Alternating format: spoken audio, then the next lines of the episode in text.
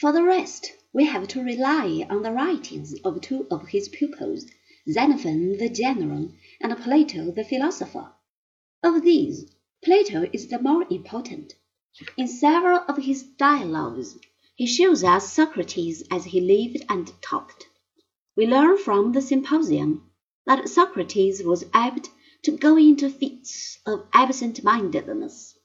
He would suddenly stop somewhere and remain lost in thought sometimes for hours on end. At the same time, he was physically tough. From his days of military service, it was known that he stood up to heat and cold better, and could do without food or drink longer than anyone else. We also know that he was courageous in battle.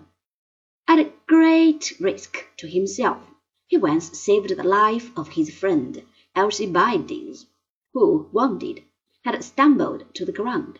In war and peace alike, Socrates was a man unafraid, and so he remained in the hour of death. He was an ugly man to look at, and took little care in dress. His tunic was shabby and crushed, and he was always barefoot. In all he did, he was moderate and had amazing control over his body. Though he rarely took wine, when the occasion arose, he could drink all his companions under the table without getting tipsy. In Socrates we find a foreigner of both the Stoic and the Cynic schools of later Greek philosophy. With the Cynics, he shared his lack of concern about worldly good. With the Stoics, his interest in virtue as the greatest good. Except in his younger days, Socrates was not much given to scientific speculation. His foremost interest was with the good. In the early dialogues of Plato, where Socrates stands out most clearly, we find him looking for the definition of ethical terms. In the Charmides, the question is what is moderation? In the Lysis, what is friendship? In the Laches, what is courage? We are not given final answers to those questions, but we are shown that it is important to ask them. This brings out the main line of thought in Socrates himself.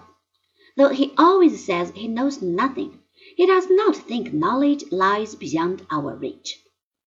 What matters is precisely that we should try to seek knowledge, for he holds that what makes a man sin is lack of knowledge. If only he knew, he would not sin. The one overriding cause of evil is therefore ignorance.